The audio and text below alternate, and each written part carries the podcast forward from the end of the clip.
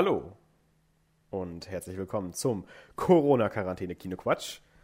Fabian, es ist immer noch heiß draußen. Es ist immer noch sehr heiß. Ja, wir nehmen zum Glück heute relativ früh auf, wo es jetzt noch nicht so mega aufwärmen konnte. Aber es ist immer noch, immer noch warm genug. Immer noch warm genug. Das trifft es, glaube ich, sehr, sehr gut. Ähm, deswegen wollen wir auch gar keine Zeit verlieren äh, und direkt mal zur Sache kommen. Heute haben wir mal wieder unsere Top 3 rausgestrichen. Das vielleicht vorweg einmal gesagt, weil wir letzte Woche dann doch gemerkt haben, ups, das dauert dann doch ganz schön lange, wenn man Dark Discussions hat, wenn man sonstiges äh, zu füllen hat mit vielen Sachen, die man geschaut hat und dann nochmal seine Hausaufgaben sowieso, ne? Und dann nochmal eine Top 3. Das kann dann theoretisch auch mal ein bisschen zu lang werden. Deswegen heute nochmal einmal ohne Top 3, dafür aber mit ganz, ganz vielen anderen tollen Sachen, wie immer in diesem Podcast natürlich. Wie immer, ja. Ähm, unsere Hausaufgaben waren diese Woche sehr ähnlich. äh, Auf nein, jeden Fall, ja. Äh, fast der gleiche Film im Prinzip. Nein, also ich musste Fifty Shades of Black gucken. Die wunderbar virtuos umgesetzte äh, Hommage, würde ich fast schon sagen, an dem zeitlosen Klassiker Fifty Shades of Grey. Und Fabian hat The Fountain geschaut, einen anderen Film von Darren Aronofsky. Das ja, sagt auch schon ähn einiges. Ähnliche Qualität, würde ich sagen. Ja. würde ich auch sagen. Ähm, ja, und dann natürlich unsere Dark Discussion heute auch wieder bestimmt voll gepackt. Ja, und dann haben wir noch ein paar Sachen geschaut die Woche, die wir auch noch mit euch teilen wollen. Ich glaube, das reicht schon an der Introduction, oder? Ich glaube, ich, ich, glaub, ich habe jetzt schon zwei Wochen hintereinander das gemacht. Hilfe. Nächste Woche musst oh du nein, du hast es zwei Wochen hintereinander gemacht. Ja, ja. Aber du hast vergessen zu sagen, dass es unsere 21. Episode ist. Oha. Und ich meine, wir können das ja, glaube ich, schon mal ansprechen. Ja. Es wird noch eine 22. Episode kommen. und dann werden wir rebranden. Und, ja. Und, und alles wird, alles wird anders. alles wird anders. Größer, höher, weiter.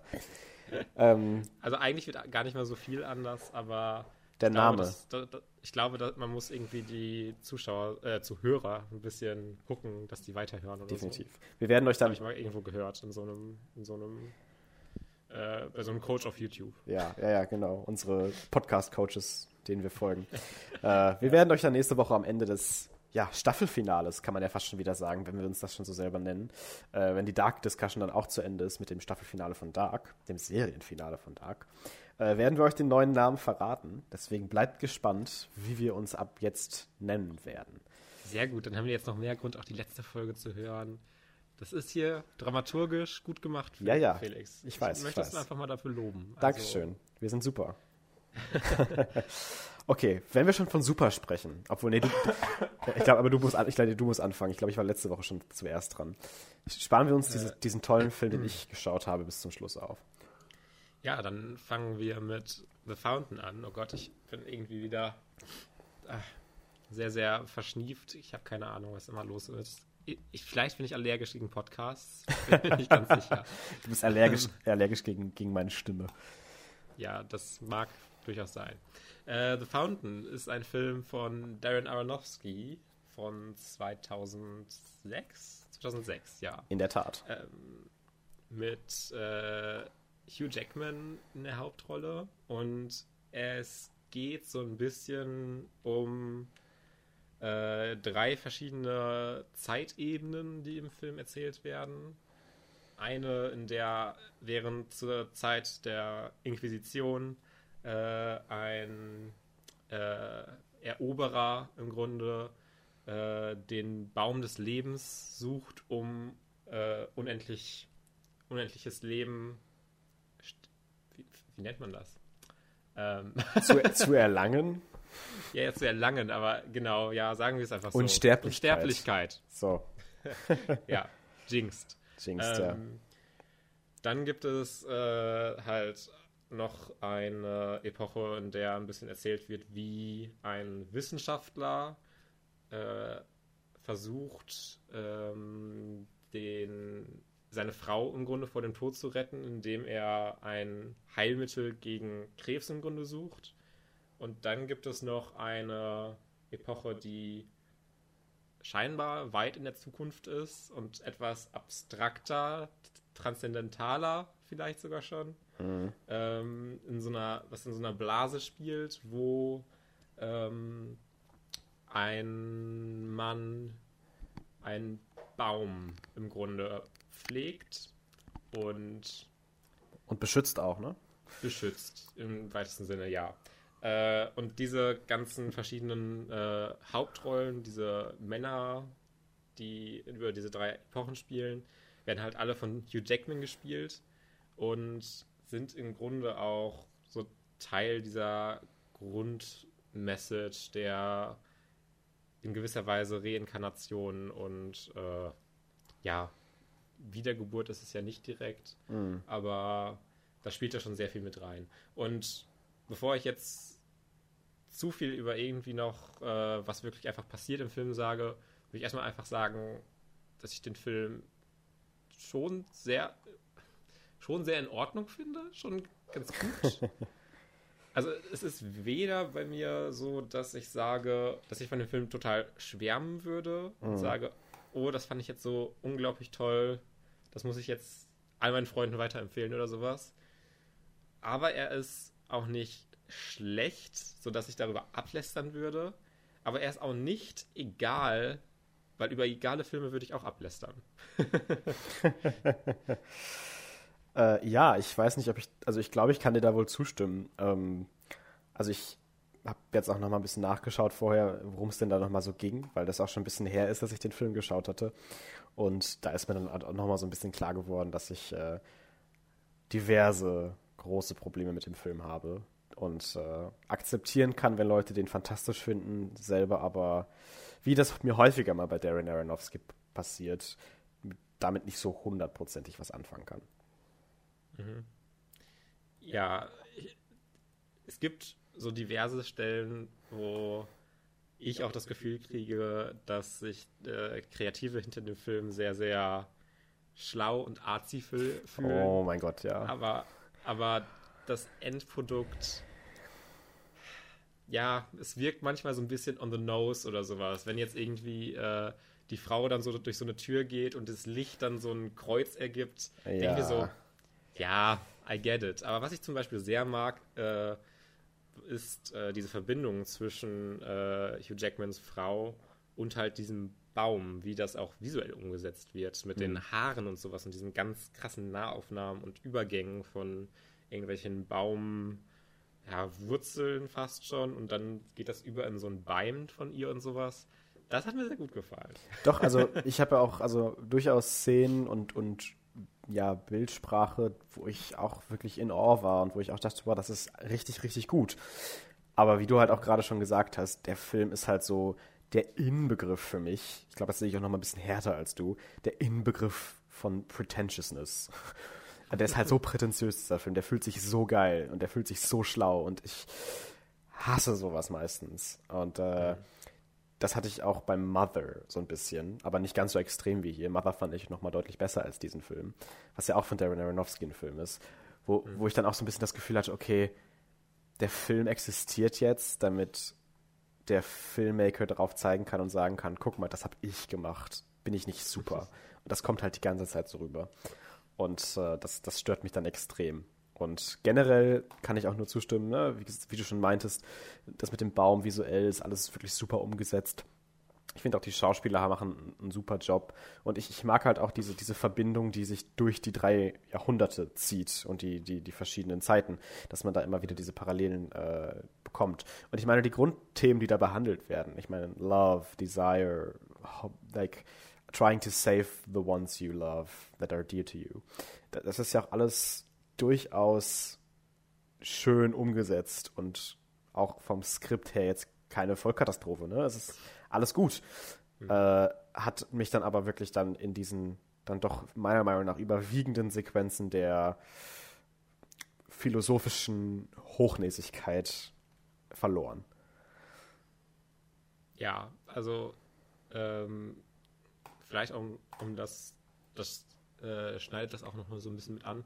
Aber visuell hat der Film, finde ich, absolut auch seine Höhepunkte und gerade wenn es dann gegen Ende geht und dann im Grunde nochmal so ein paar Sachen visuell passieren, ist der wirklich sehr, sehr schön anzuschauen. Aber was bei mir so ein bisschen, es könnte schon fast so ein bisschen Pet Peeve sein bei Filmen, mhm. ist so diese krass orangene Beleuchtung und Color Grading. Mhm. Ich finde, das sieht immer so ein bisschen billig aus. Gerade dann in so normalen Dialogszenen oder Ja. dieses Color Grading ist auch die ganze Zeit eigentlich äh, in dem, äh, ja, ich wollte gerade schon sagen Krankenhaus, aber das ist ja eher so ein Forschungsding da, Ja. wo die an den Affen da experimentieren. Oh ja. Ähm, ja, das ist einfach überhaupt nicht mein Ding und ich denke mir immer so, das sieht so ein bisschen wie eine billige TV-Produktion aus und dann shiftet der Film irgendwie wieder in einen anderen Bereich, irgendwie zu dem Baum oder sowas und äh, es sieht dann plötzlich wieder wunderschön aus. Für mich Mhm. ist das dann so ein bisschen all over the place, aber es ist auch so ein persönliches Ding, glaube ich, einfach. Aber- Und, ja, Aber nicht nur visuell ist der ja all over the place, sondern halt auch inhaltlich und, und von, von seiner Konstanz so ein bisschen für mich. Also wie ich ja schon meinte, es gibt gute Szenen und es gibt Szenen, die ich so gar nicht mag. Und das finde ich halt so vom Plot her auch durchaus encouraged, dass da ja so viel verschiedenes Zeug passiert und alles ja damit gerechtfertigt wird. Das hängt ja alles zusammen und das ist ja alles eine große Metapher und das ist ja alles äh, die Journey, die verschiedene Leute taken und dann doch irgendwie zusammentaken und keine Ahnung, was sie da alles noch gelabert haben. Ich fand es dann aber nur so ein bisschen, ach, trotz dieser Verbindung, die da jetzt immer angedeutet wird und, und worüber da geredet wird, ist das für mich aber dann, dann trotzdem einfach alles so überall und so wild und so unzusammenhängend, dass ich dann doch irgendwie wieder mich dann dabei wieder gefunden habe zu sagen, oh, jetzt cutten wir schon wieder in das Jahr und in diese Epoche. Oh, da habe ich ja gar keinen Bock drauf, weil das war ja letztes Mal schon so langweilig. Oh, und jetzt sind wir wieder hier und hä, was ist, was passiert denn jetzt hier? Und haben wir nicht gerade noch da irgendwie was? Und ach, das, das war mir halt einfach zu viel und dann nicht gut genug.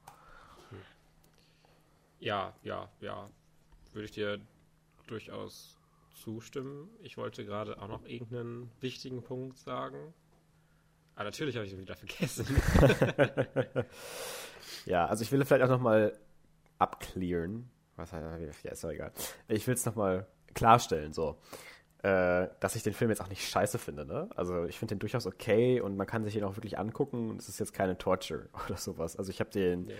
durchaus in Teilen genossen. So.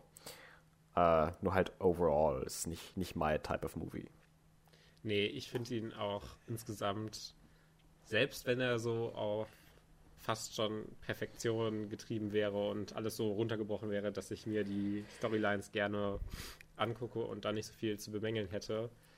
Selbst dann denke ich mir so ein bisschen thematisch reizt mich das auch einfach nicht so sehr, Mhm. glaube ich. Also äh, ich verstehe, warum man das macht und ich verstehe, warum man das interessant finden kann und ich verstehe vor allem, warum man das artsy und sehr ähm, ja, ich bin auf einem höheren Level als ihr. Oh Gott. wir, wir machen jetzt Darren Aronofsky die ganzen Vorwürfe, ne? Aber machen wir jetzt einfach Also mal. ich habe ja auch, meine, äh, ich habe ja auch zum Beispiel Requiem for a Dream, weil er ist auch einer meiner Lieblingsfilme immer noch, ne? Also gehört in Ja. meine ganz, ganz hohe Sparte. Das ist ein fantastischer Film. Ist auch von Darren Aronofsky. Aber ja, ist egal. Wir wollen ja jetzt keine Darren Aronofsky Review machen. Dafür, dafür habe ich dann auch zu wenig gesehen von ihm, muss ich dann doch mal zugeben. Ich habe nicht mal Requiem for a Dream geguckt. Ja. Ach genau, Black Swan wollte ich sagen. Das ist ja auch einer meiner Lieblingsfilme. Den, der ist ja auch von ihm, habe ich schon wieder vergessen. Der ist auch Den hab ich fantastisch. gesehen. Ja, den hast du gesehen. Aber den mochtest du ja auch. Den mochte ich auch, ja. Ja, aber zum Beispiel Mother war, da waren wir uns ja dann auch nicht ganz einig, würde ich sagen. Da war ich dann ja auch ein bisschen reservierter und war so ein bisschen, hm, it's, it's good und irgendwie gut gemacht und alles und auch besser auf jeden Fall als The Fountain.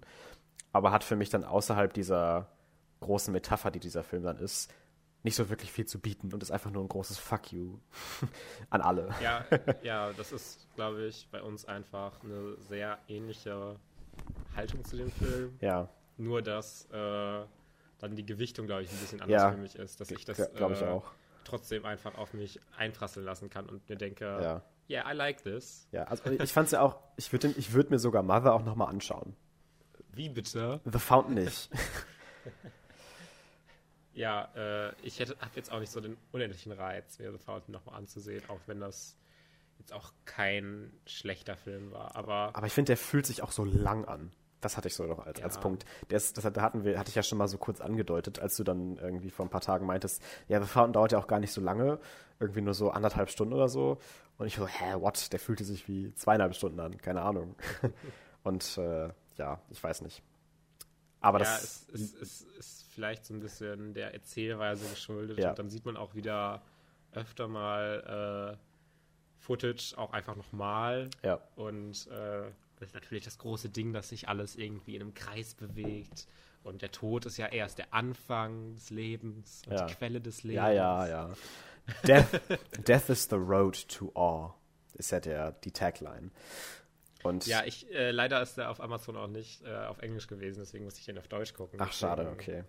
Ja, ich hatte den auch auf Deutsch geguckt, natürlich, weil ich den ja auch auf Amazon damals geschaut habe, aber Ja. naja. Naja. Ich fand die deutsche Synchro jetzt auch nicht so mega geil, ehrlich zu sagen. Ich weiß nicht, sie hat für mich an vielen Stellen so.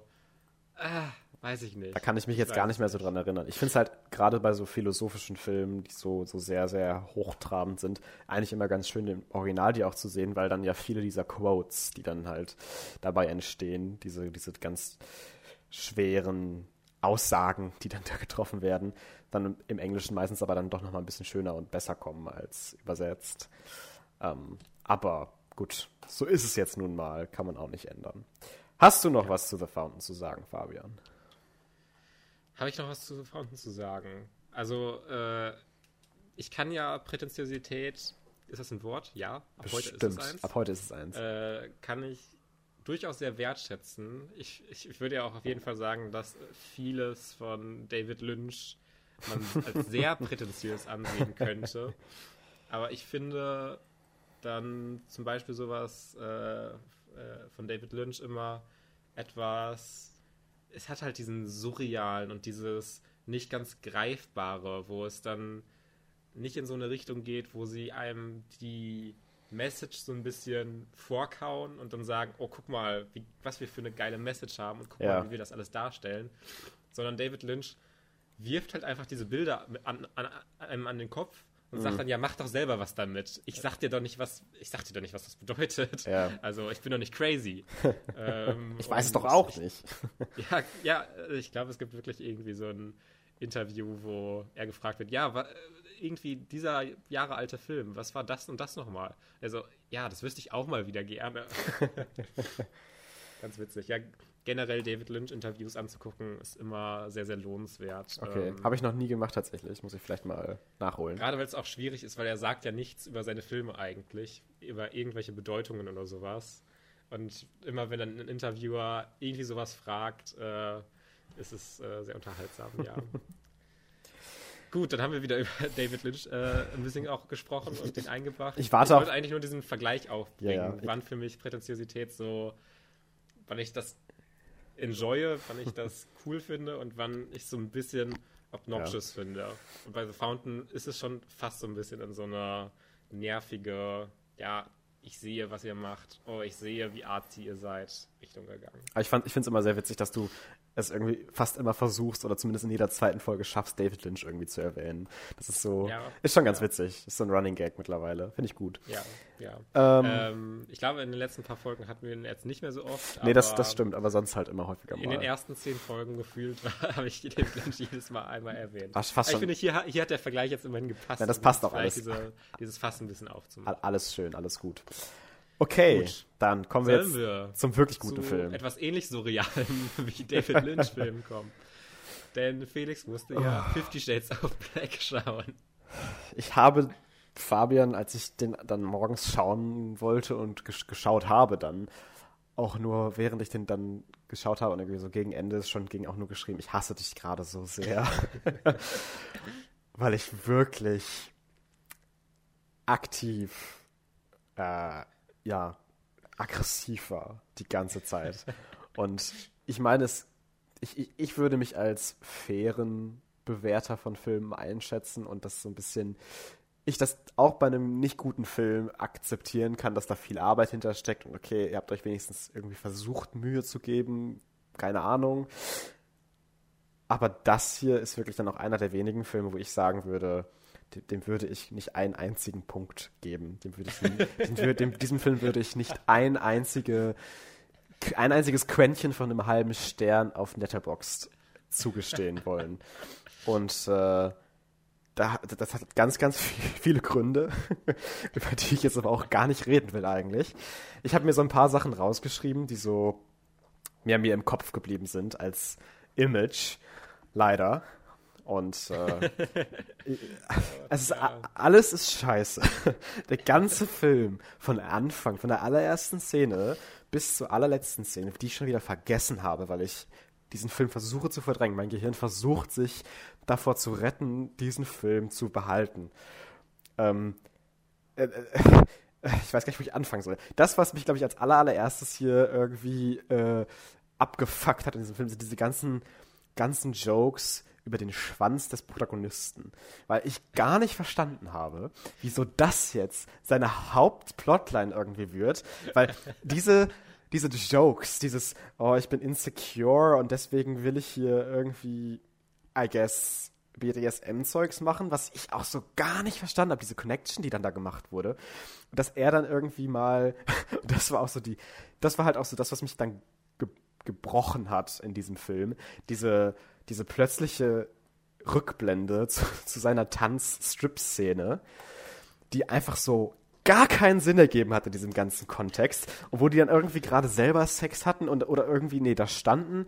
Ach genau, nein, die waren in dem Raum und dann tanzen die beiden und sie so, oh, woher weißt du denn, wie man tanzt, Christian? Äh, und er dann diese Rückblende, wie er dann eine Strip-Show macht vor ganz vielen Leuten und sich dann auszieht und dann davor so also eine Frau so richtig begrapscht und so richtig auf der drauf ist und so alle lachen darüber. Es ist so super witzig, hu, hu, hu, sexuelle Belästigung finden wir super toll.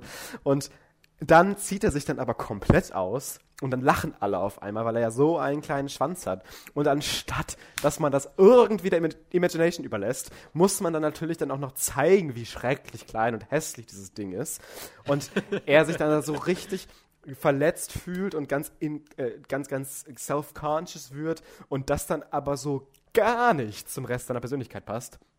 Weil ich auch nicht verstanden habe, wieso das immer nur dann witzig war, wenn das gerade vom Plot in Anführungszeichen Plot, sorry, dass ich das überhaupt so nenne, gebraucht wird. Denn in ganz normalen Sexszenen und anderen Szenen ist es dann teilweise dann auch wieder gar nicht relevant und ganz seltsam und dann hat sie auf einmal die hässliche Fotze, die, oh, ist ja so witzig und oh, das ist ja ganz schleimig und eklig und sie duscht sich nicht und oh, guck mal, die Hose klebt an der Wand, wenn ich sie werfe.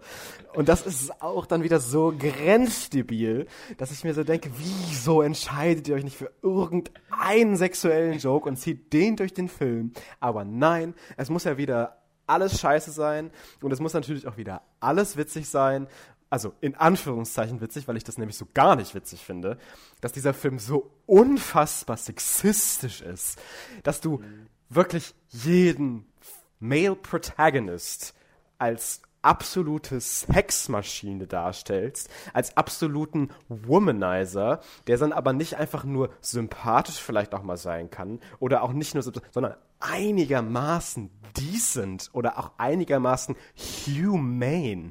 Nein, nein. Es muss natürlich direkt jemand sein, der Leute als fett beleidigt, der nur obszöne, richtig sexistische, voll lustige Kommentare abgibt in die Richtung dieser Frauen. Und das dann aber auch alles so unkommentiert bleibt, dass ja auch alle Frauen immer Bock haben, direkt ihre Hose runterzuziehen und sich richtig die Fotze stopfen zu lassen von diesen kleinen oder großen Schwänzen.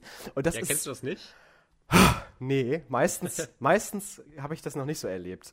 Und das finde ich halt einfach so degrading. Und die armen obwohl, nein, das sind keine armen Schauspielerinnen. Ich weiß nicht, warum die den Job überhaupt angenommen haben. Das ist nämlich so ein großes FU an alle, die irgendwie sich auch nur halbwegs für, für Feminismus interessieren oder auch nur so halbwegs Frauen okay finden. Das ist dann schon ein scheiß Film für solche Leute. Und so schlimm ist es nämlich hier. Und ah, ich will jetzt nicht sagen, dass ich der Hardcore-Feminist bin, aber dann doch schon ein bisschen. Ja, ich bin schon, also einfach ein normaler Human.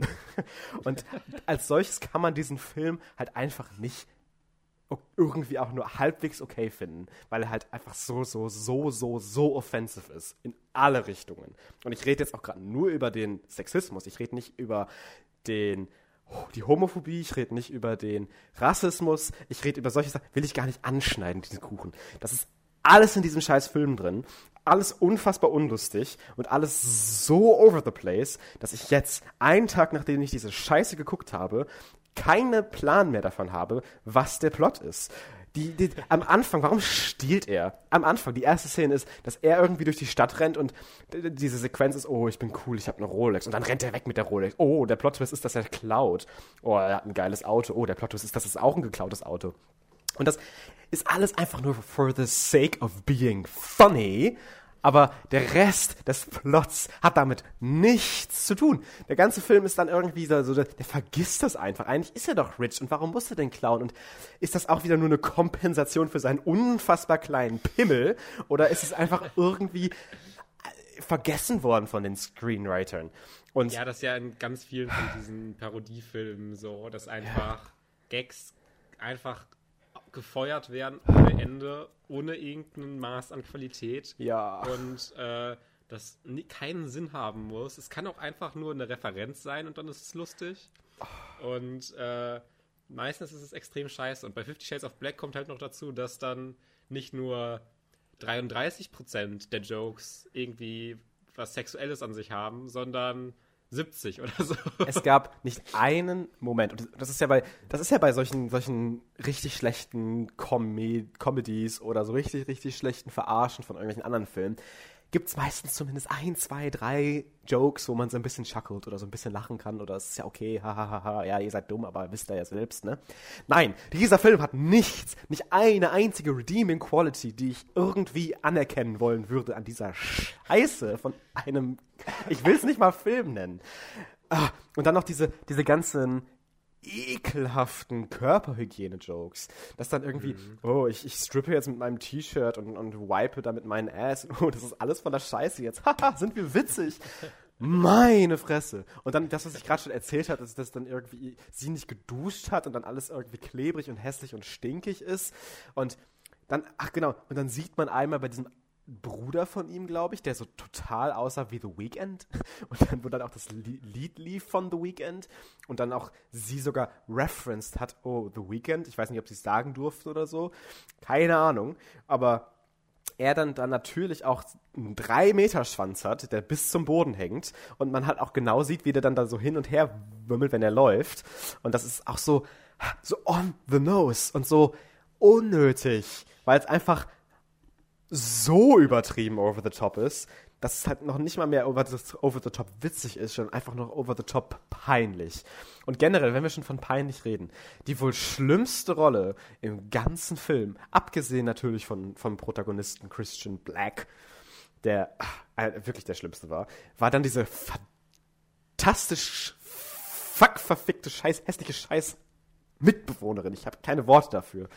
Diese, diese, diese etwas kräftige, gebaute Frau mit diesen komischen Haaren, die die ganze Zeit, die ganze Zeit nur darüber redet, wie irgendwer fickt und irgendwer Sex hat und oh, stopf mich hier, stopf mich da und ich hab's hier gern, ich hab's da gern.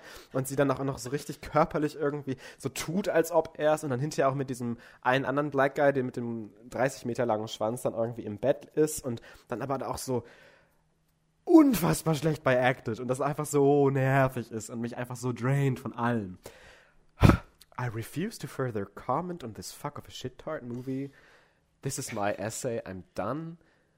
And ja, ich möchte nur mal kurz sagen, yeah. für mich hat es sich schon sehr gelohnt, Fifty Shades of Black zu schauen, nur um den dir als Hausaufgabe jetzt gegeben haben zu können, um diesen Rant zu hören.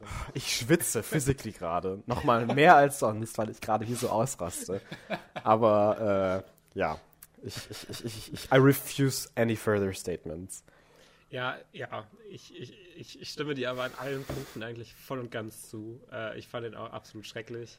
Ähm, ich habe tatsächlich Freunde, die den witzig fanden. Oh ja, ich hätte auch welche im Kopf, die dabei lachen würden. Und dann denke ich mir auch so, I, I, I don't even want to show this to any of my friends because I don't want to be disappointed and have to cancel friendships. Aber Fleabag ist doch auch die ganze Zeit so sexual. Und was findest du lustig? Hypocrite. Hypocrite. Hypocrite. Hypocrite. uh, let's, please, let's, let's move on. Wir können gerne von Fifty Shades of Black weitergehen. Ich werde den aber, glaube ich, noch ein paar Wochen irgendwie immer mal kurz erwähnen, um dich kurz zu schocken oder so. Das ist jetzt mein, mein, mein diese Flashbacks zurückzubringen. Mein, mein Knopf, den du drücken kannst. Pushing my buttons, um mich aggressiv zu machen. Ja. Es war noch schlimmer als die Emoji Movie. Okay, und das heißt schon was. Damn. Damn indeed. Damn. ja, Okay. ja, gut, dass ich dir den gegeben habe. Ich glaub bin sehr auch. stolz auf mich. Gut, Dark, Fabian. Auch keiner? Black. Auch keiner Black. das ist dark.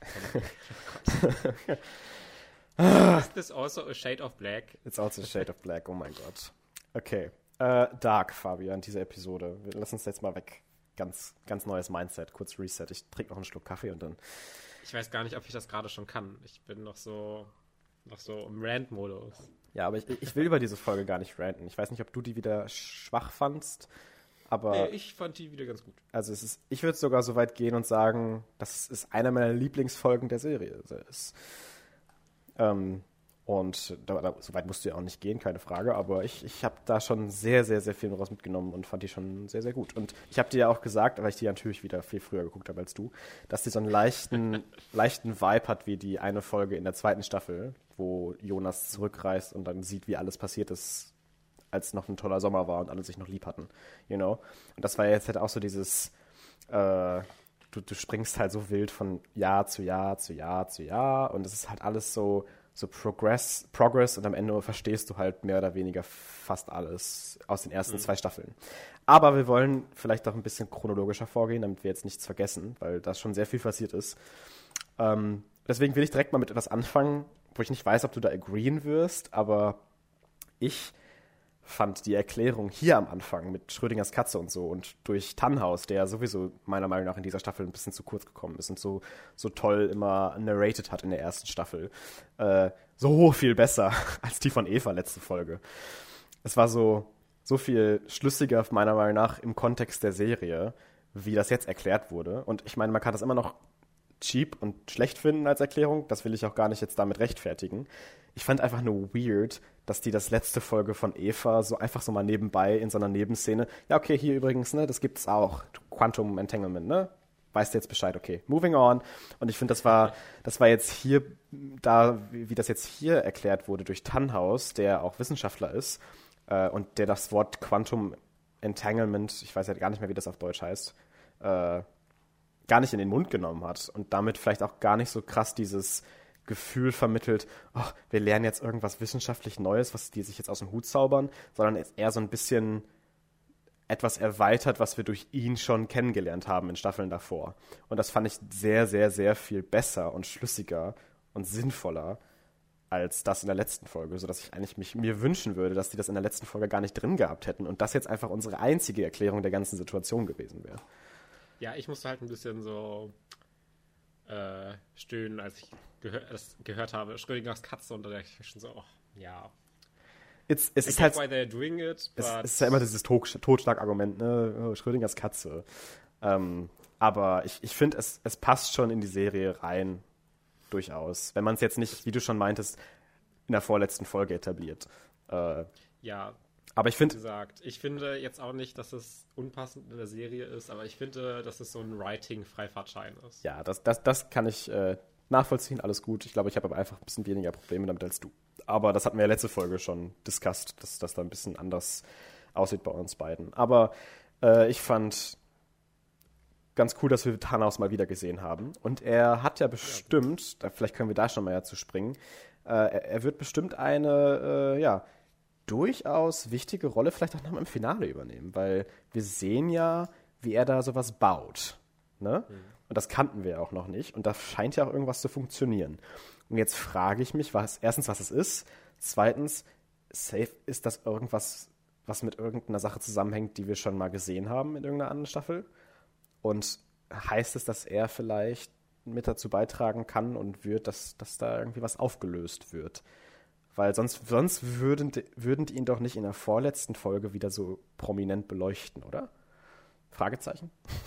Ja, ich würde mal davon ausgehen. Also, das wäre schon ein bisschen sehr random. Das wäre schon sehr random. Letztendlich hat es in dieser, in dieser Folge an sich ja auch noch nicht zu nichts wirklich Spürbarem geführt. Nee, genau. Also, und wir haben so ein bisschen basteln gesehen und es sah probiert aus und es hat funktioniert und dann war wieder Schnitt zu einer anderen Szene. Ja.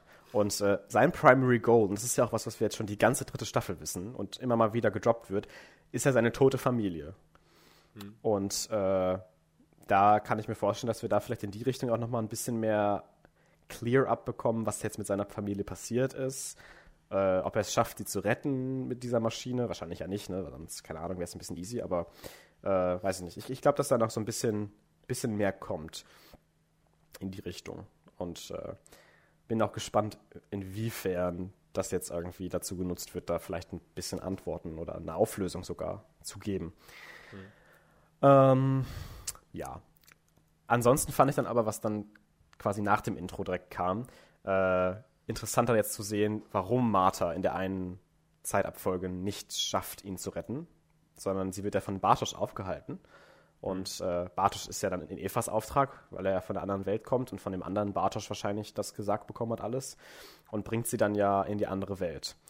Und äh, dahin kommen wir ja auch erst ganz, ganz am Ende wieder zurück, weil der Rest der Folge ja sehr darauf bedacht ist, einfach alle Lücken zu füllen, alle Fragen zu beantworten, die man noch irgendwie haben kann und so ganz leicht auch im, im Untergrund die, die, die Grundmotivation von Charakteren, die noch wichtig werden, so wie Claudia zum Beispiel, äh, zu etablieren.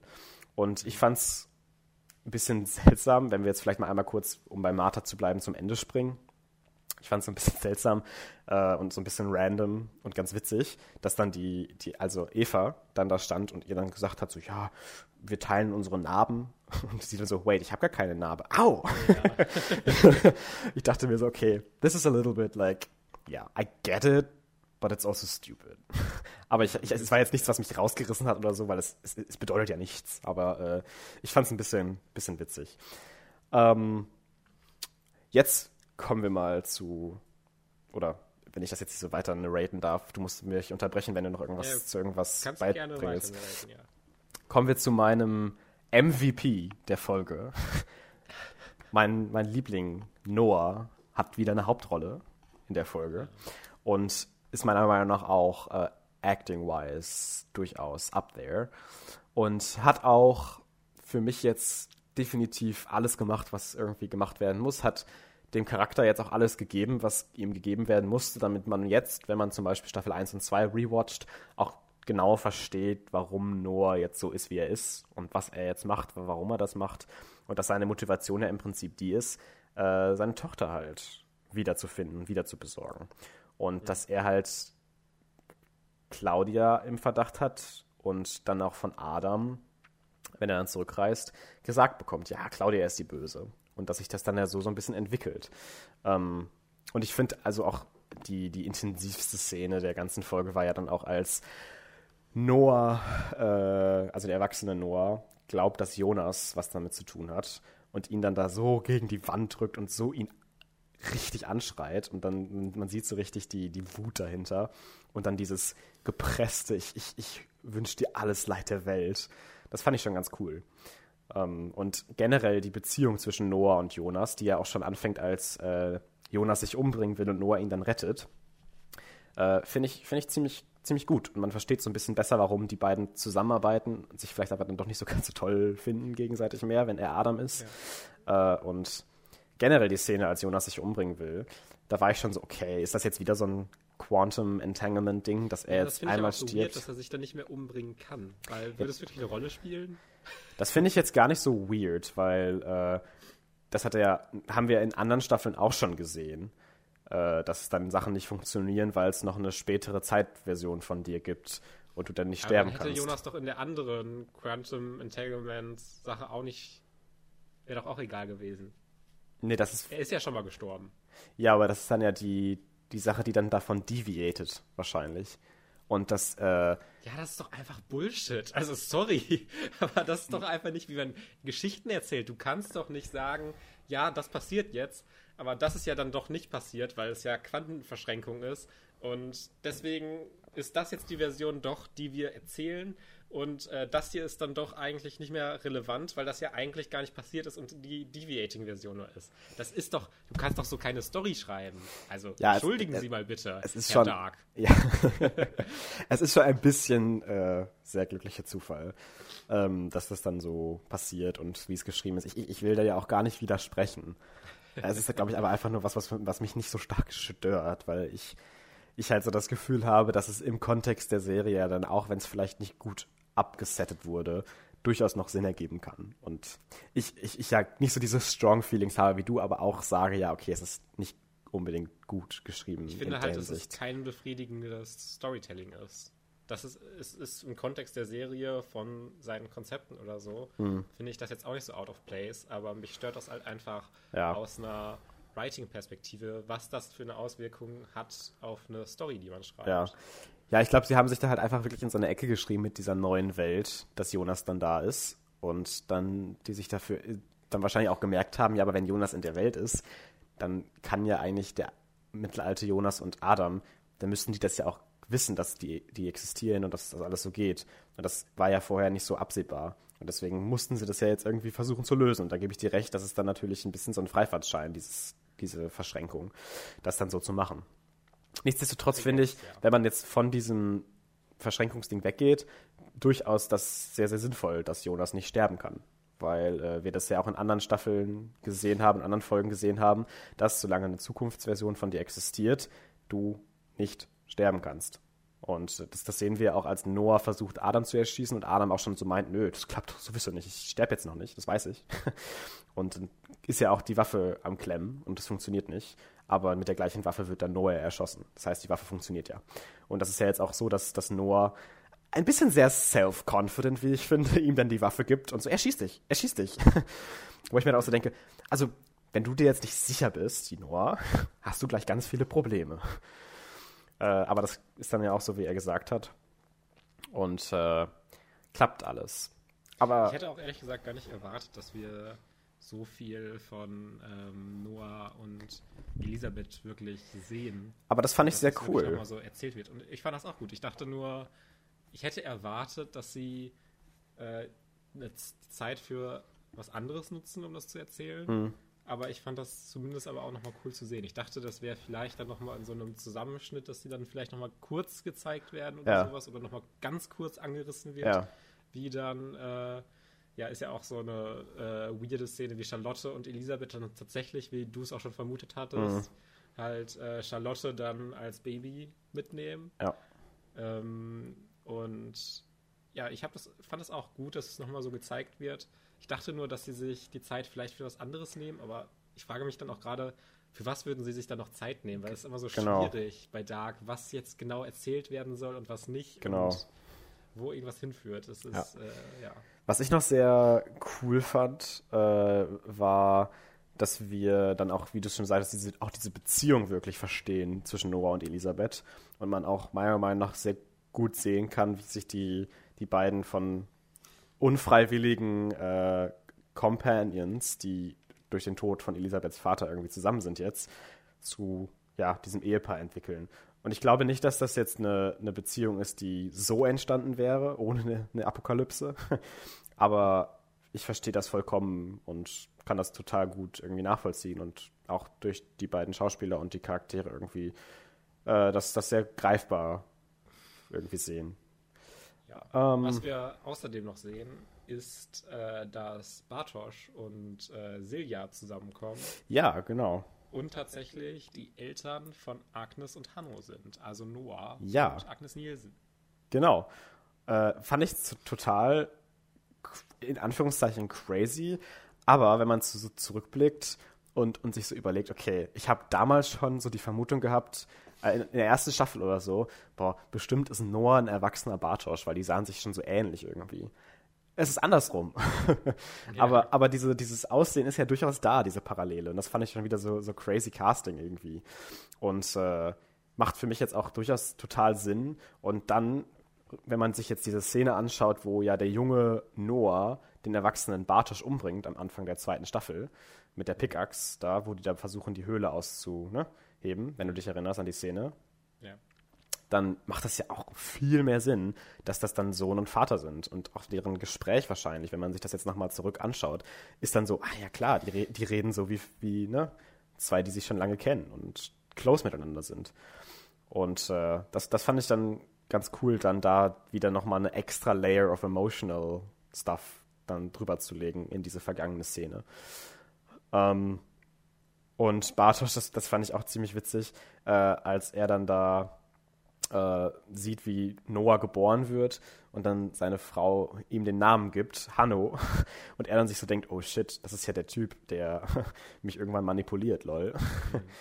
Und äh, das, das war schon ganz, ganz witzig. Ähm, generell Celia, kann man vielleicht auch noch mal so ein bisschen kurz drüber reden, wurde ja auch von Adam zurückgeschickt, von ihrem Bruder, mhm. wie wir ja jetzt auch wissen, nur um wieder den Stammbaum halt aufrechtzuerhalten. Ne? Eine andere Rolle hat sie ja dann quasi nicht. Und, äh, und sie ist die Tochter von Hannah. Wollte ich gerade sagen, sie ist die Tochter von Hannah. Ähm, und da kommen wir dann vielleicht auch so ein bisschen zu dieser Szene, vielleicht kann man da schon mal hinspringen, wie Adam, beziehungsweise Jonas, man weiß noch nicht so genau, diese, er ist, glaube ich, dann Adam, wenn er schon vernarbt ist, äh, Hannah trifft, seine Mutter, und äh, Celia. Und er kennt ja Celia als jemand, der bei sich in der Zukunft auch schon war. Ne? Er ist ja quasi dann zurückgereist, wahrscheinlich, als sie auch schon in der Zukunft war. Und meinte ja, dass er weiß, dass sie ja hier falsch ist. Ähm, und dass er auch sagt, ja, Hannah, du bist aber auch falsch hier. Weil er dann ja auch äh, gesagt bekommt von, von Hannah, oder, oder sagt Hannah das nur Bartosch, ich weiß nicht genau, dass sie von Eva dahin gebracht wurden. Weil Eva natürlich auch, oder nicht auch, aber sie will ja vor allem diesen Knoten erhalten, dass es alles weiter wieder passiert. Mhm. Und äh, dann war mir auch von vornherein klar, dass Hannah das nicht überlebt. ja, das war fast schon irgendwie klar bei der Szene, wo sie, finde ich, in diesen Raum reinkam und Adam ja. so mit dem Rücken zu ihr steht. Ja. Dachte ich mir schon so, oh, das geht doch nicht gut aus. Also. Und das fand ich halt so schön zu sehen. Und ich, ich hatte ja gedacht, dass wir wirklich so die, dieses äh, klassische The Creation of Adam bekommen, wie er dann vernarbt wird und so. Da kriegen wir ja nur diese Ankündigung ganz am Anfang, wo er sich dann den Arm verbrennt dass das so sein wird, wie er diese ganzen Namen bekommt am Ende äh, durch diese Maschine. Aber wir bekommen die Creation of Adam dadurch, glaube ich, dass er seine Mutter tötet. Weil da sehen wir dann ganz klar, okay, das ist jetzt nicht mehr Jonas. Das ist jetzt jemand anders. Und das finde ich aber auch, wenn man sich jetzt auch die, die ganze dritte Staffel anschaut und auch den, die, die zweite zum Teil, finde ich, kann man auch super nachvollziehen, wie aus dem mittelalten Jonas dieser dann doch schon ein bisschen, ja, böse kann man vielleicht in Anführungszeichen sagen, bisschen düstere Adam wird, dieser verbitterte Mensch. Und äh, macht jetzt auch nochmal um einiges mehr Sinn, wie Jonas zu Adam wird. Und das kann man auch durchaus nachvollziehen. Ist für mich jetzt auch nicht forced oder so und äh, passt total da rein. Ja, ja, ja. Hm. Habe ich mir tatsächlich auch gar nicht so unglaublich viele Gedanken drüber gemacht, weil. Ja ja, ist, Jonas wird halt zu Adam.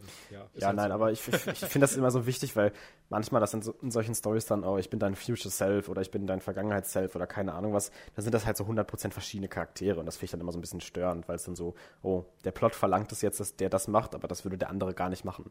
Und so kann man das wenigstens nachvollziehen, warum Adam das macht, was Jonas damals nie mehr hätte machen können oder wollen.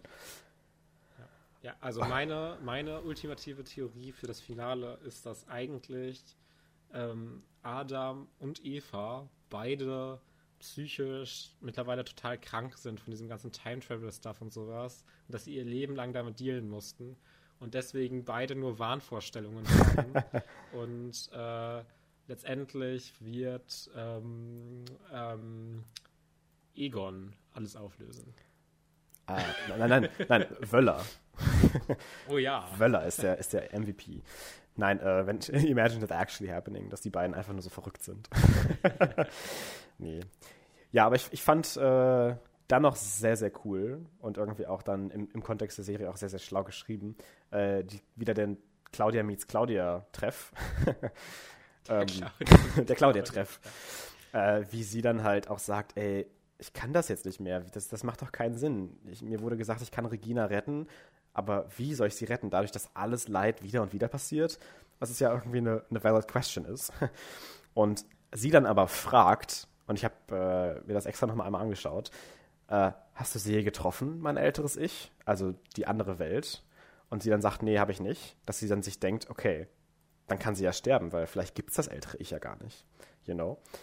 Weil wenn sie jetzt sagen würde, ja klar, ich rede mit der die ganze Zeit, dann braucht sie ja nicht versuchen, sie umzubringen. Weil es gibt ja ein älteres Ich. Und äh, dass sie sie dann erschießt. Und äh, dann total sch schlaumäßig so äh, ihren Platz dann als Spionin in Evas Welt einnimmt. und so ein bisschen quasi die Uno Reverse Card playt und sagt, nö, ich bin jetzt nicht mehr dein Spion, Eva, ich bin jetzt mein eigener Spion. und äh, das finde ich ziemlich interesting. Ähm, und wir sehen ja Claudia auch, die alte Claudia, die eigentlich gestorben ist, am Ende, wie sie zu Adam kommt, oder zu Jonas, wie sie ihn dann nennt, und ihm wahrscheinlich dann ein bisschen was erzählen wird. Und jetzt ja, frage ich mich, woher kommt sie? Weil sie ja eigentlich tot ist. Quantenverschränkung. Wahrscheinlich Quantenverschränkung. Das fände ich ein bisschen lame, das nochmal ein zweites Mal zu benutzen. Naja, ich fände es eigentlich, also ich glaube nicht, dass es die Erklärung wirklich dafür sein wird. Aber ich fände es eigentlich noch ein bisschen lamer, das nur einmal zu benutzen. Das dann ja. so halt, wie das Konzept ist. Aber ja, also ich, ich bin mal gespannt, wie sie es machen. Ähm, ja, Claudia. Das, das, das, die wird noch, die, ich glaube, das wird noch die, die so mit wichtigste Rolle im Finale vielleicht auch, weil sie jetzt ja so als Savior daherkommt und so wahrscheinlich so ein paar An Answers hat, die Jonas nicht hat, obviously. Das glaube ich auch, ja. Und äh, das, das finde ich ziemlich cool. Und ich fand es auch wieder so witzig. Also ich musste dann wirklich lachen mit meiner Mutter sogar zusammen, die es mittlerweile auch gecheckt hat. Dass Adam dann da steht und so, nein, wie kann das sein? Es klappt schon wieder nicht. Und ich dachte mir auch so, hast, ist es jetzt wirklich surprising für dich, Adam? Bei dir klappt nie was. Und der denkt sich wahrscheinlich auch nur so, warum versuche ich es überhaupt noch? äh, ja, und äh, ich fand generell, wie ich gerade schon am Eingangs gesagt hatte, war das eine meiner Lieblingsepisoden. Äh, ich fand das sehr, sehr perfekt umgesetzt, wie man jetzt dann am Ende den Zusammenschnitt zeigen kann und durch diese Folge so viel mehr Kontext hat und so viel mehr versteht, warum dieser Loop überhaupt existiert und wie alles immer wieder zum nächsten führt und wieder einmal um und weißt du, immer wieder und wieder und wieder passiert. Und da weiß man jetzt durch die Episode, warum das immer und immer wieder passiert und hat fast alle Steine, alle Puzzlestücke, um Staffel 1 und Staffel 2 zumindest voll und ganz zu verstehen.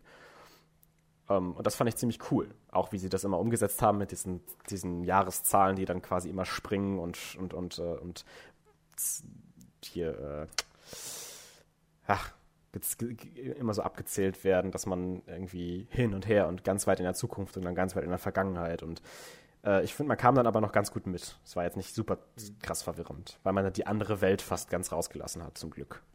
Ja, für mich war die Episode auch vor allem, hast du auch schon erwähnt, dieses Motivation klären.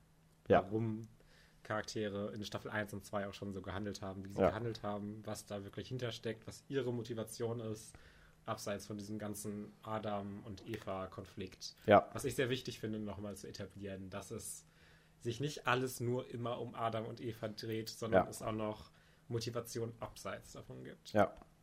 That's good. Uh, das, das, das, stimmt. Das uh, sehe ich genauso. Ja, aber wir sind dann ja jetzt auch schon bei der letzten Folge mit dem nächsten angekommen. Lass uns mal Predictions abgeben, oder? Lass uns mal so ein bisschen besprechen. Was glauben wir, wie wird Dark enden? Was hoffen wir, wie wird Dark enden? Ähm, also ich bin immer noch so ein bisschen daran aufgehangen, dass ich noch nicht so ganz verstehe, was es mit den Missing Pages, mit diesen mit den letzten Seiten auf sich hat. Weil das war ja so ein großer Plotpunkt in Staffel 1 und 2, dass Noah diese Missing Pages besorgen sollte, was er auch dann tut. Und dann liest er die und ist so super geschockt. Und das kann nicht sein. Was? Und ist dann super pisst auf Adam und wirft sie ihm dann so hin und äh, will Adam ja daraufhin auch verraten.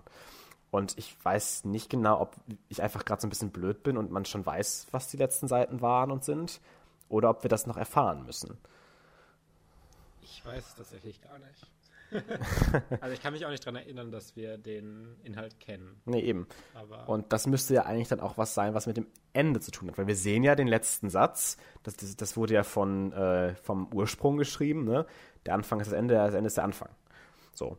Und mhm. da, da, müssen wir auch noch so ein bisschen was sehen, was genau jetzt dieser Turning Point ist mit dem Anfang und dem Ende. Und äh, ja, bin sehr gespannt, ob wir da noch eine Antwort bekommen. Ich glaube. Glaubst du, glaubst du denn, dass es in das Ding reingeht, dass sie das irgendwie erzählen, dass es wirklich dieser Loop ist? Oder glaubst du, dass sie es jetzt wirklich durchbrechen im Grunde? Ich glaube, sie durchbrechen das. Weil für mich würde das wenig Sinn ergeben, das jetzt alles durchzumachen.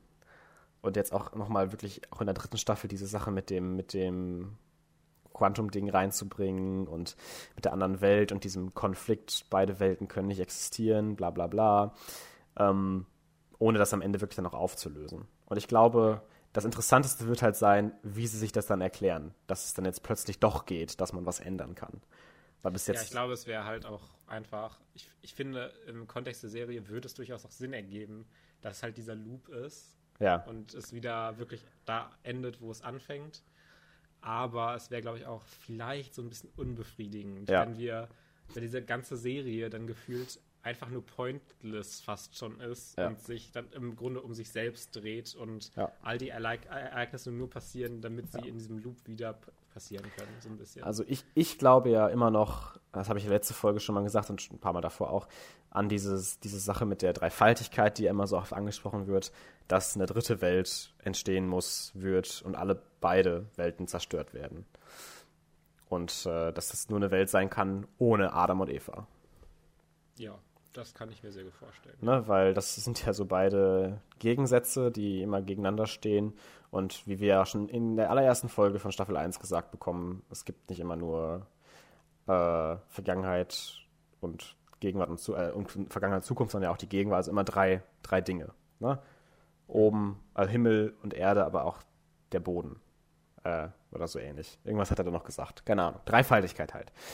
Ähm, und äh, das fände ich aber auch durchaus befriedigend, dass man da so in die Richtung gehen würde. Und das würde für mich auch so ein bisschen dazu passen, was ich vom generellen Ton des Endes erwarte. Ich glaube, das wird nämlich so ein, so ein bittersweet Happy End, dass wir wahrscheinlich dann Adam und Eva, beziehungsweise Jonas und Martha verlieren werden. Ich glaube nicht, dass die überleben. Ich kann mir das nicht vorstellen, dass die nach all dem Shit und dieser ganzen Verzweigung und diesem roten Faden, der immer erwähnt wird zwischen den beiden, dass das mit den beiden funktionieren würde, eine perfekte Welt irgendwie. Oder was heißt perfekt, ja. aber eine, eine, gute Welt. Würde ähm, ja auch wieder ins Adam und Eva-Narrativ generell reinpassen. Genau. Dass die beiden halt sich im Grunde aufopfern müssen dafür, dass dann eine weitere Welt entstehen kann und ja. die im Grunde nicht mehr Gen genau. Äh, ja, dahin kommen können. Genau, genau. Und äh, ich glaube auch, dass Tannhaus, wie gesagt, noch eine Rolle spielt, irgendwie mit seinen Sachen. Und äh, weiß aber auch noch nicht genau wie. Und ich meine, das sind ja eine Stunde und fast 20 Minuten die nächste Folge, ne? Und das, ich, da kann ja so viel noch passieren und so viel noch aufgerissen werden und so viel noch wieder nichtig gemacht und keine Ahnung. Ich, ich, ich kann mich nur darauf festlegen, dass ich sage, Adam und Eva und Jonas und Martha müssen aus der Equation genommen werden und sterben. Wobei sie auch nur vier Minuten länger geht als die letzte Folge jetzt. Ne? Echt? War die auch so, ja. war die auch so lang? Eine Stunde neun Minuten war die letzte Folge und die Echt? jetzt ganz letzte Folge ist eine Stunde 13 Minuten. Ach so, okay, ja dann, äh, das hätte ich gar nicht gedacht. Ich dachte gar nicht, dass die jetzt so lang war, die wir jetzt besprechen gerade. Ja, äh, spricht ja jetzt nicht unbedingt gegen sie. Nee, das, das, das stimmt, das auf jeden Fall. Ja, ich war, ich, ich war schock, dass äh, meine Hanna-Theorie wahrscheinlich nicht mehr aufgegriffen wird. Nee, ähm, ich, das ist, ach genau, das habe ich mir auch noch aufgeschrieben, so als Frage. Ähm, in der Paralleldimension, da kommt ja Egon auch, um sie abzuholen. War es denn da vielleicht auch so, dass sie in die Vergangenheit gereist ist, davon e Egon gepreggert wurde und dann ihn ja verlässt, ihn, ihn dann, dann ihn ja verlässt und dann vielleicht wieder in die Zukunft reist und dann mit Ulrich zusammenkommen will irgendwie und dann so tut, als ob das Ulrichs Baby ist. Oder, oder, aber, weil wir. Aber ich glaube, das wird auch nicht mehr erklärt, um ehrlich zu sein. Ich glaube, oh. es wird einfach offen gelassen. Oder, weil sie hat ja da Blut und so, vielleicht war es ja auch wirklich ein Miscarriage. Oder sie hat deswegen eine Miscarriage, weil sie mit dem falschen Menschen das Baby hat und daraus nicht Celia werden kann. Und das deswegen nicht in den Loop passt. Ja, ja. Das würde durchaus auch Sinn ergeben für mich. Deswegen, aber ich weiß immer noch nicht, warum Egon dann dahin geschickt wird. ja. Also ah. wenn es irgendwie nochmal thematisiert wird, wäre ich sehr überrascht. Und, ich glaube auch nicht, dass es nochmal thematisiert wird. Äh, würde mich freuen, aber, aber Hannah wurde ja jetzt auch so getötet und sowas und das ja. sieht da so sehr nach dem Abschluss von ja. Hannah aus. Und ich glaube auch. Lassen die Creator das wahrscheinlich, die Writer, so ein bisschen ja. offen für Spekulationen, was ja. jetzt Hannah wirklich genau gemacht hat, wie es jetzt mit Silja genau ablief, dass sie die bekommen hat. Ja. Äh, ich finde, wir haben auch schon echt viele Antworten bekommen und es muss auch nicht alles beantwortet werden. So, man kann sich ja. ein paar Sachen auch gerne selber denken.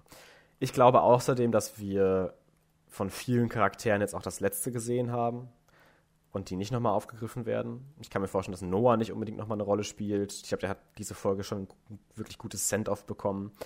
Mhm. Ähm, ich glaube auch nicht, dass äh, Silja oder Bartosz oder sowas, dass die noch eine große Rolle spielen werden. Ähm, diese ganzen Leute, die man jetzt so in, in, diesen ganzen Rückblenden halt, oder beziehungsweise in diesem ganzen Loop-Ding äh, behandelt hat, diese Folge ausführlich, werden, glaube ich, nächste Folge nicht unbedingt mehr eine Rolle spielen. Ich glaube, die sind dann fürs Ende vielleicht nicht ganz so wichtig. Ähm, ja. Ach genau, was ich noch erwähnen wollte, war, dass ich die, den Zusammenschnitt am Ende mit der Musik auch sehr, sehr toll fand und äh, durchaus emotional, weil man halt dadurch, dass man ja jetzt in, diesem, in dieser Folge sehr, sehr viel Kontext und emotional Kontext auch bekommen hat, die ganzen Fates der einzelnen Charaktere dann nochmal präsentiert werden und äh, dadurch nochmal einen anderen Gut Punch, sage ich jetzt mal ganz übertrieben, äh, ein anderes Gewicht einfach hinter solchen Szenen liegt, wie oh, du bist der weiße Teufel oder äh, dass ähm, Noah erschossen wird oder sowas, you know? Ja, ja, absolut, ja. Sehr schön. Es freut mich auf jeden Fall, dass du wieder ein bisschen mehr dabei bist. Auch wenn ich schon wieder so viel Negatives geredet Nein, habe. Aber das ist noch so ein bisschen die Nachwirkung von der letzten Folge. Glaube ich, glaube ich auch. ähm, ich bin sehr gespannt aufs Ende und äh, hoffe einfach, dass es gut wird.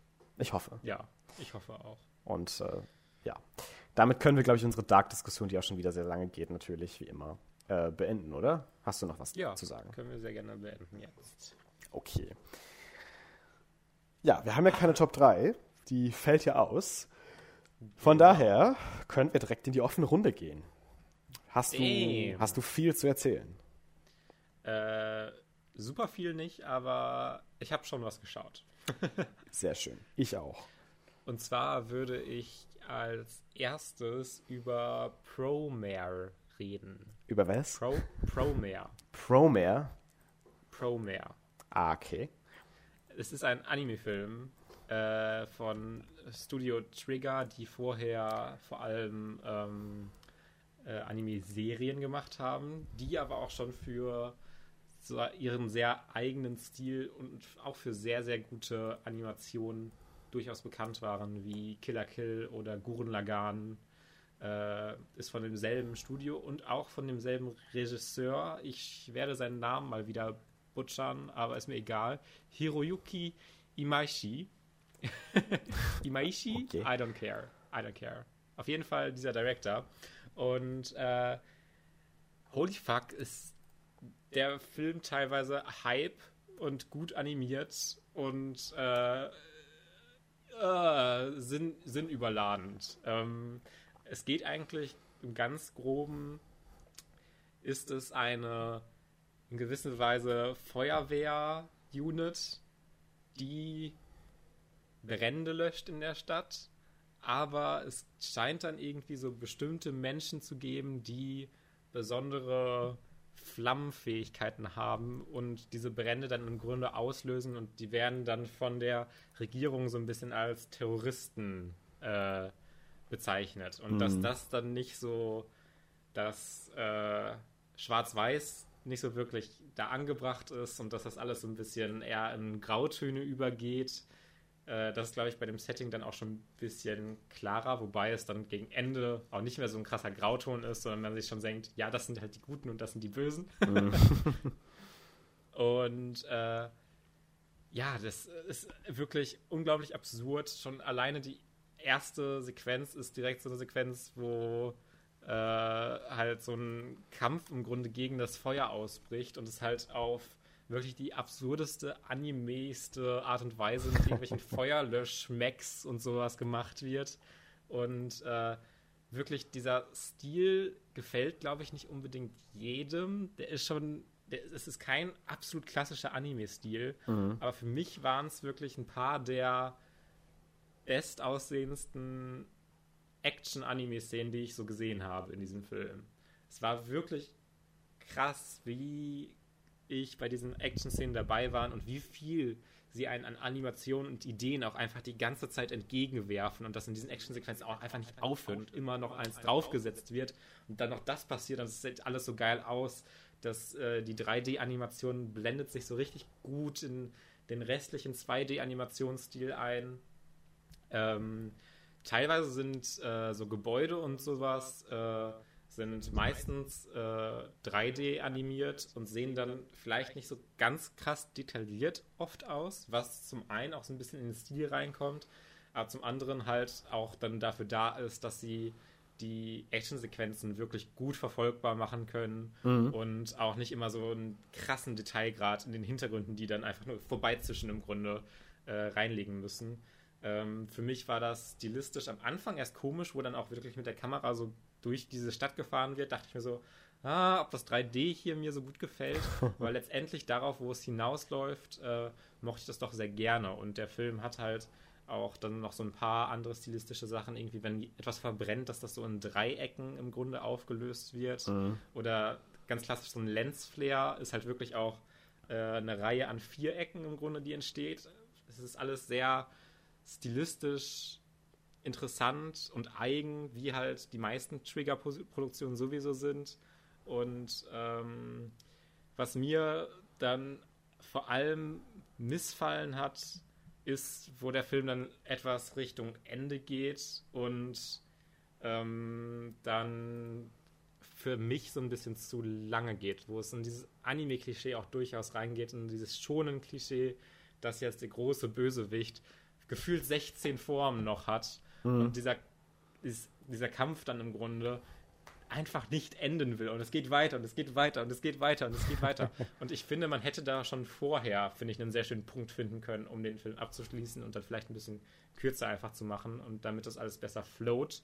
Und keine dieser äh, Actionsequenzen sieht schlecht aus oder sowas. Oder ich war eigentlich die ganze Zeit in diesen Actionsequenzen auch hype as fuck. Mhm. Aber ähm, die, äh, es, es hat sich irgendwann dann doch so ein bisschen abgenutzt über seine äh, ich glaube, er geht auch fast zwei Stunden über diese lange Laufzeit. Mhm. Ähm, was dann ein bisschen schade ist, weil es halt trotzdem dann die ganze Zeit so, so, so super gut aussieht und so viel ja. Spaß macht. Und auch narrativ finde ich zumindest jetzt kein absoluter Reinfall ist. Ich finde, der hat ein paar schöne Elemente, ein paar schöne Ideen, ist, finde ich, auch von der Thematik sehr aktuell, weil es dann auch in so ein sehr antifaschistisches äh, reingeht, wie man sich vielleicht bei dem Setup denken können. Das ist jetzt nicht die Neuerfindung der Dystopie oder sowas. Mhm. Ähm, aber ich finde, es ist narrativ durchaus kompetent und äh, macht so ein paar Dinge, die ich auch durchaus mag.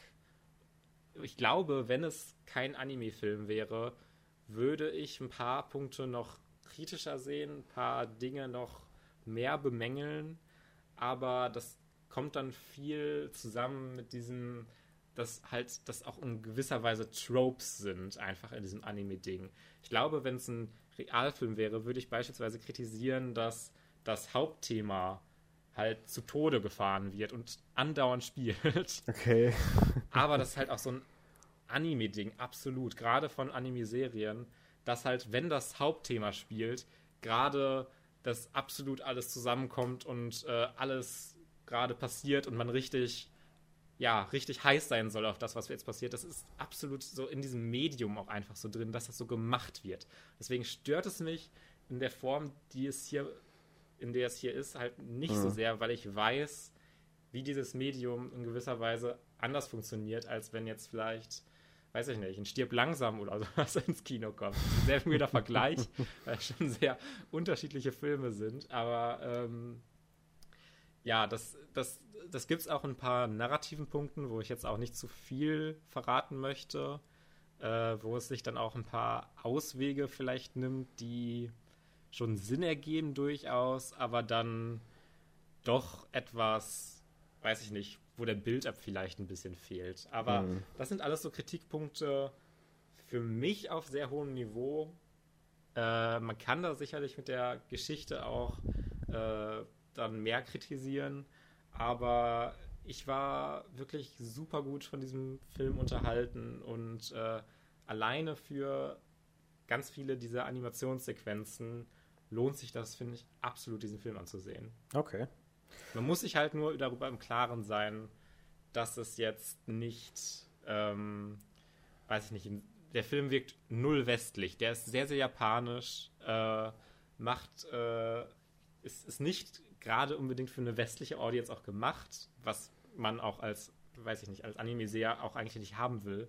Aber dass es dann doch irgendwie eine andere Machart ist und so ein paar Dinge einem durchaus sauer aufstoßen können, die dann aber auch so ein bisschen im Medium auch begründet sind. Nicht um zu sagen, dass der Film für sein Medium perfekt ist oder sowas. Da gibt es sicherlich auch immer noch ein paar Punkte, die man ansprechen kann. Aber für mich war viel so das Gefühl, ja, yeah, this is an anime thing. Und ich würde es, ich würde es viel mehr kritisieren, wenn es kein Anime wäre. Hm. Und äh, ja, sehr lohnenswerter Film, der mir sehr, sehr, sehr, sehr viel Spaß gemacht hat. Ähm, ja, Promare. Äh, ich glaube, in der Anime-Community ist er auch ein bisschen bekannter, auch einfach weil Studio Trigger doch durchaus ziemlich groß ist. Mhm. Äh, die machen ja jetzt auch für 2022 den Cyberpunk Anime. Ich weiß nicht, ob man es Anime nennen soll, aber es ist ja trotzdem von Japanern gemacht. Also es wird schon Anime sein. Ähm, wo ich mich dann auch sehr darauf freue, aber es sind halt auch noch zwei Jahre, bis das Mhm. erscheint. Das dauert noch ein bisschen, ja. Ja, übrigens, äh, vielleicht nochmal kurz, äh, wenn ihr Killer Kill und Gurren Lagann Charakterdesigner auch im Kopf habt, habt gerade diese Killer Kill krass sexy äh, weiblichen Charakterdesigns sind, finde ich, in Promare ein bisschen runtergedreht. Es ist nicht ganz so, weil bei Killer Kill stört mich das auch tatsächlich so ein bisschen einfach, dass, dass diese Charaktere so krass sexualisiert sind und so die, die Kostüme so knapp über ihre äh, Bubnippel gehen und man möglichst viel Haut sieht. Das ist auch im Grunde, wird so ein bisschen in Killer Kill kontextualisiert von der Geschichte. Also wirklich brauchen tut man das für die Geschichte nicht. Okay. Und mich zieht es dann auch immer ein bisschen raus. Ich kann die, also ernst nehmen ist halt sowieso so eine Frage bei Killer Kill, weil das die Geschichte sich jetzt auch nicht so super ernst nimmt. Aber mich stört es einfach so ein bisschen, wenn so gerade weibliche Charaktere so übersexualisiert sind und man dann so einen Fokus auf deren Boobs lenkt, weil das ist auch sexy und sowas. Das ist Ja. noch oft so bei Anime halt einfach so ein bisschen drin. Und das ist in Promare, finde ich, viel, viel weniger zumindest. Es gibt immer noch Designs, wo man sagen würde, ja, das sieht nach einer ungesunden Anatomie aus und bla bla bla bla bla. Aber ähm, es ist nicht so sehr, dass man sich irgendwie an diesen Charakterdesigns irgendwie aufgeilt gefühlt. Ja. Also äh, fand ich sehr viel erträglicher und viel, viel besser umgesetzt äh, als in äh, Studio Triggers durchaus auch anderen äh, Produktionen. Huh. Nice. ja, ich, hab, ich kann Ja, halt ich so, habe jetzt so lange gelabert und Ja, du sagst so, oh, nice. ich kann, ich kann ja gar nichts mehr zu sagen, ne? Aber äh, ja, cool. ja, wenn du trotzdem. Interesse hast, gebe ich dir den vielleicht auch irgendwann mal mit. Ich habe den auf Blu-ray Ah, okay. Okay. Ähm, Ja, vielleicht nee. gebe ich den auch mal irgendwann als Hausaufgabe. Mal schauen. Mal, mal, mal, mal, mal schauen. Mal Aber nicht schauen. diese Woche. Nicht diese Woche, sehr gut, sehr gut. Was hast hast du du denn für ein Thema, was du noch ansprechen möchtest, Felix? Ich. Ja, ich habe noch einen Film geschaut, eigentlich schon ein bisschen länger her, aber da hatte ich letzte Woche keine Zeit mehr zu. Und zwar Scary Stories to Tell in the Dark. Ah, ja. Scary Stories to Tell in the Dark ist ja produziert von Guillermo del Toro, ähm, aber nicht von ihm directed. Jetzt habe ich natürlich vergessen, von wem es denn tatsächlich gemacht wurde. Ist aber vielleicht auch gar nicht so wichtig, denn ich will auch gar nicht so lange darüber reden, nur so einen kleinen Eindruck geben, weil ich, als der Trailer rauskam damals, doch schon, ja, nicht gehypt war, aber ich dann doch schon dachte, oh, das könnte ein ganz cooler Film werden, so visuell. Und ich habe nicht auf ganzer Linie recht behalten. Ähm, es ist übrigens André Ovredal, wenn ich das jetzt richtig ausspreche, der den directed hat. Äh, ja, der Film hat äh, viele Probleme. Vielleicht fange ich ja so rum an. Und zwar äh, ist der Film in seiner Hauptstory ein Adventure-Movie for Kids. So ein bisschen wie, Ghostbu wie Goosebumps, weißt du? Ich weiß nicht, ob du da so ein bisschen familiar mit bist, dass dann halt irgendwie, ja, keine Ahnung, dass eine, eine Story für die Familie ist, wo es ein bisschen um Fantasy-Horror geht. Das basiert doch auch auf so einer Kinderbuchreihe, oder? So einer creepy Kinderbuchreihe. Ja, aber die Kinderbuchreihe soll super creepy und super graphic sein. Und Okay. ich habe das in so Reviews teilweise dann gelesen, dass Leute sich beschwert haben, dass dieser Film äh, oh, der musste jetzt getrimmt werden auf PG-13 und äh, hat ganz viel von dieser, diesen schlimmen Sachen, die im Buch beschrieben werden, rausgelassen. Ist ja voll, voll washed away. Also ich fand, das ist nämlich so der, der, einzige Pluspunkt, den ich in dem Film sehe, wenn der Film dann einen auf Horror macht und wenn der Film dann seine Sequences hat, dann ist der so gut, dass ich gar kein Verständnis für diese Kritik habe, weil äh, es gibt so drei, drei, vier Szenen, die ich so im Kopf habe. Äh, ich will jetzt auch gar nicht zu viel spoilern, weil du ihn ja vielleicht auch nochmal schauen willst, aber ich weiß, dass Spoiler dich auch gar nicht so interessieren. Äh, ich, es gibt eine Szene mit der Scarecrow, die auch auf dem Poster drauf ist, die ich ziemlich cool finde. Wenn auch ein bisschen kurz. Dann meine Lieblingsszene in dem ganzen Film ist die, die auch im Trailer schon so beleuchtet wurde, von einem total seltsam designten Monster-Blob, der in einem mit Notlicht, hier, wie heißt das, Notstromaggregat, wenn man so rotes Licht dann halt nur noch äh, scheinen hat, ähm, ja. in, in, so einem Hallway die ganze Zeit irgendwie ist. Und das, das, das, kann ich gar nicht beschreiben, weil die Szene doch schon ziemlich, ziemlich crazy und ziemlich, ziemlich cool umgesetzt ist. Äh, dann gibt es noch so ein komisches crazy Monster aus ganz verschiedenen Teilen des Bodies zusammengewürfelt, das sich so ein bisschen wie so ein Hund bewegt, äh, was auch super cool designt ist einfach. Äh, und das Ende, da ich, wo ich nichts zu sagen will, äh, macht auch narrativ sogar tatsächlich was ziemlich interessantes. Nichts Überraschendes, aber was ganz Nettes und was ganz Cooles, was auch hinterher visuell dann ziemlich gut aussieht.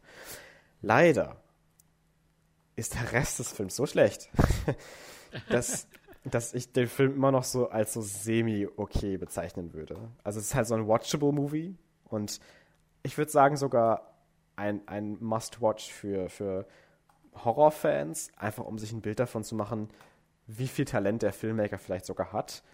Äh, und das liegt hier definitiv einfach am Skript, dass äh, der Rest der Szene nicht funktioniert, dass die Figuren einfach alle super flat und hölzern sind und so gar keinen, äh, gar keinen Charakter irgendwie ausstrahlen.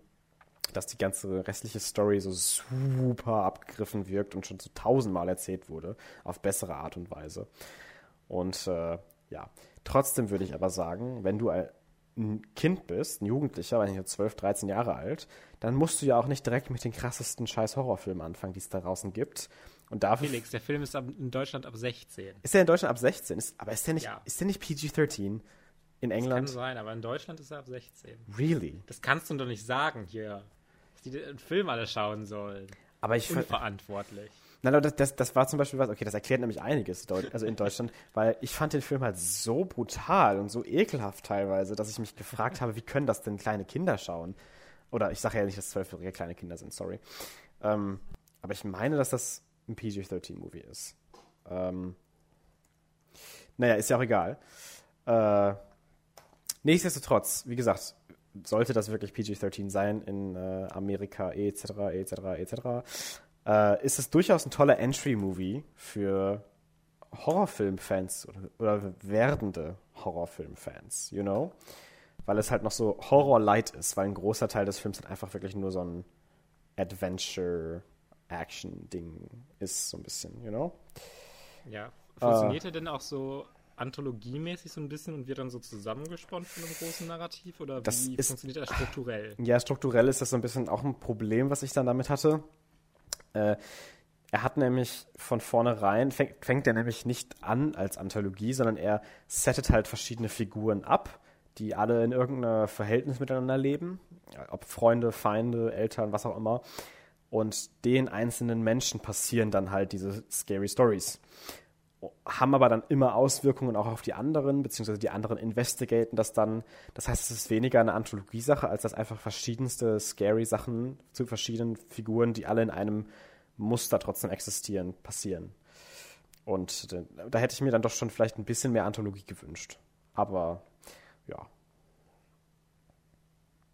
Ja, ja. Ich, ja. Kann, ich kann jetzt auch gar nicht mehr so viel mehr dazu sagen, weil ich ja äh, schon, wie gesagt, sage, dass man den sich durchaus angucken kann. Äh, und das auch durchaus sollte. Einfach um sich halt diese paar Szenen eben zu geben, die dann doch schon ziemlich, ziemlich cool sind. Und ja. äh, die, der, der Song, der, der Title-Song, ist schon ziemlich witzig. Das ist nämlich äh, Seasons of the Witch oder Season of the Witch von Lana Del Rey, meine ich. Mhm. Und äh, das ist erstens ein ganz cooles Lied und zweitens passt es halt einfach sehr, sehr schön so in die Stimmung des Films und äh, ja, hat mir gut gefallen. Ja, ähm, ich wollte mir den auch auf jeden Fall noch anschauen. Ja. Ähm, ob das jetzt wieder eine Woche, zwei, drei, vier Wochen dauert, ist wieder die Frage. Aber er ist ja auch auf Netflix verfügbar. Ja. Und äh, da ist der Zugang ja sehr einfach zu. Genau. Ja, dann würde ich vielleicht nochmal, wenn du fertig bist, ganz, ganz, ganz, ganz, ganz, ganz kurz äh, Judy ansprechen. Ach so, ja. Ähm, Da für den Film hat ja 2000 äh, oder letzte Oscarverleihung Renee Zellweger den Oscar als beste Hauptdarstellerin verliehen bekommen. Stimmt, das habe ich schon wieder verdrängt. Und das, das sehe ich auch absolut. Äh, die spielt das super.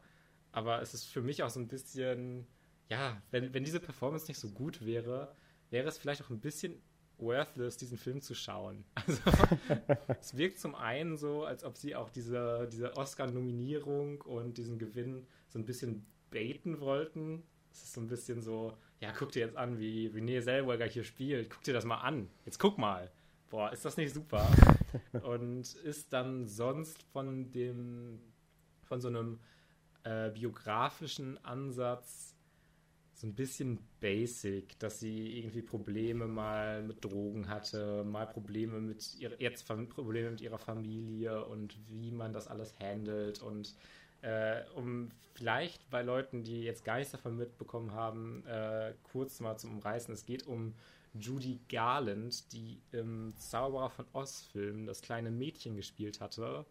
Ähm, und die ist halt jetzt mittlerweile ein bisschen gealtert und ähm, ja, möchte aber auch wieder irgendwie, ja, wirklich in dieses, nicht in, unbedingt ins Filmbusiness, aber generell ein bisschen mal wieder auftreten, ein bisschen größer wieder werden, weil äh, es so aussieht, als ob viele sie so ein bisschen mehr wieder vergessen hätten und äh, sie auch nicht mehr so die großen Gigs hat. Mhm. Äh, es gibt eine so ein paar wirklich coole Einzelszenen, wo dann auch wieder man sich denkt, ah, René Zellweger spielt super, deswegen funktioniert diese Szene auch so gut.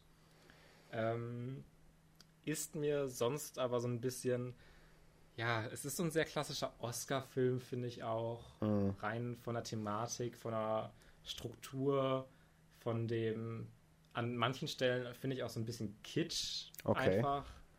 Ähm, und ja, war total in Ordnung, aber muss man sich auch wirklich nicht anschauen. Also, wenn man jetzt äh, das Interesse daran hat zu sehen, wie Renee Zellweger wirklich auch spielt, dann kann man sich den auf jeden Fall anschauen. Man macht damit jetzt nicht viel falsch, aber ist auch absolut kein Must-Watch oder irgendwas Besonderes, weil man hat diese autobiografischen Stories in vielen Filmen, finde ich, schon mal interessanter aufbereitet und äh, ja, einfach vom reinen Film her besser gesehen. Ja. Äh, mehr möchte ich, glaube ich, auch gar nicht zu Judy sagen. Ich habe auch so, ich habe auch so zero Interest, den mir irgendwie mal anzuschauen. Ich weiß gar nicht warum, ja, aber ich habe so gar keinen Bock. Muss man auch wirklich nicht. Ich glaube, du hättest eine sehr ähnliche Meinung wahrscheinlich auch dazu. Ja, vermutlich. Also, ja, gut. Dann möchtest du noch irgendwas ansprechen? Nee, wir können ja heute mal ein bisschen pünktlicher Schluss machen. Ich habe jetzt nichts Drängendes mehr. Ähm, und wer damit. Ja, sind eigentlich auch mega gut in der Zeit. Jetzt, jetzt sind wir mega gut in der Zeit. Letzte Woche war es ein bisschen länger, deswegen sage ich jetzt einfach mal, dass ich mir das, was ich noch hätte, aufspare. Dann kann ich die Serie nämlich vorher noch zu Ende schauen, bevor ich da jetzt irgendwie drüber rede.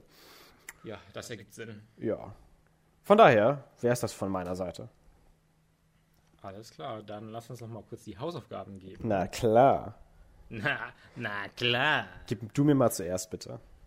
Ich bin noch ähm, so hin und her gerissen. Ich gebe dir eine Hausaufgabe, weil ich einfach mal interessiert daran bin, ob dieser Film bei dir funktioniert. Mhm. Und zwar gebe ich dir, ich, ich, hoffe, du hast ihn noch nicht gesehen. Deadman, hast du den gesehen? Deadman? Tatsächlich auch Jim Jarmusch-Film. Deadman mit Johnny Depp in der Hauptrolle. Äh, nee, wahrscheinlich nicht. Aber ich finde es gerade total witzig weil ich dir auch einen Jim Jarmus-Film geben will. ja, dann passt das ja eigentlich mega gut. ich, ich, ich, will dir nämlich uh, Only Lovers Left Alive geben. Ja, okay. Ist doch schön, Ja, ohne. Absprache.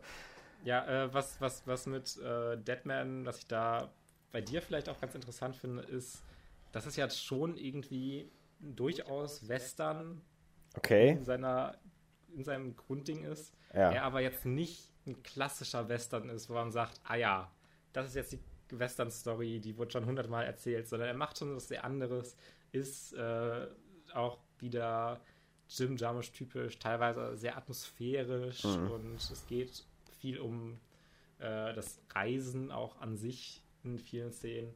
Ähm, ja, bin ich mal gespannt, ob du da überhaupt auch wirklich viel mit anfangen kannst oder Mhm. ob du dich. Also es könnte auch sein, dass du dich dabei langweilen könntest. Das könnte ich mir auch vorstellen. Und ist, ist der auf Prime oder? Der ist auf Prime, ja. Oh, okay, okay. Ja, Ja. ich gucke mir dann Only Lovers Left Alive an. Ja, es ist schon ganz witzig. Äh, Dann haben wir ja nächste Woche sogar, sogar vielleicht ein gewisses vergleichendes Element da drin. Äh, wir werden sehen. Das wird bestimmt ganz spannend. Also ich wage ehrlich gesagt zu bezweifeln, dass du Deadman besser finden würdest. Das würde Ohne, mich dass ich auch ohne, überraschen. dass ich jetzt Only Lovers Left Alive schon gesehen hätte, aber Ja. Es würde mich auch sehr überraschen. Mich jetzt eigentlich auch. Ne? Von daher. Naja, Alles klar. Dann- lass uns diese Episode mal beenden. Macht euch sagen. irgendwie einen schönen Tag, trotz der ganzen Hitze in der letzten Zeit und so. Ähm, holt euch, weiß ich nicht, einen Ventilator, Eis auf die Stirn reiben, was auch immer ihr für Tricks habt, um euch abzukühlen. ähm, ja, und dann bis nächste Woche, würde ich sagen. bis nächste Woche. Macht's gut. Ciao. Ciao.